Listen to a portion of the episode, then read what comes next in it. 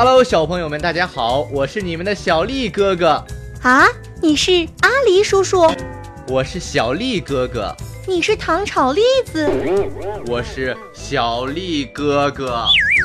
哦，你是小丽哥哥呀？不对，我是爱吃糖炒栗子的阿狸叔叔家的小丽哥哥。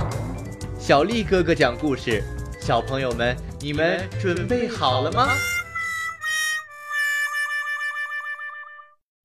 徒劳的寒鸦，宙斯想为鸟类立一个王，指定一个日期，要求众鸟全都按时出席，以便选他们中最美丽的为王。众鸟都跑到河里去洗漱打扮。寒鸦知道自己没有一处漂亮，便来到河边，捡起众鸟脱落下的羽毛，小心翼翼地全插在自己身上，再用胶粘住。指定的日期到了，所有的鸟都一齐来到宙斯面前。宙斯一眼就看见花花绿绿的寒鸦，在众鸟中显得格外漂亮，准备立它为王。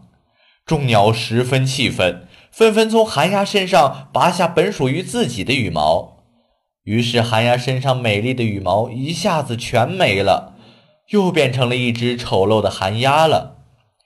这个故事是说，借助别人的东西可以得到美的假象，但那本不属于自己的东西被剥离时，就会原形毕露了。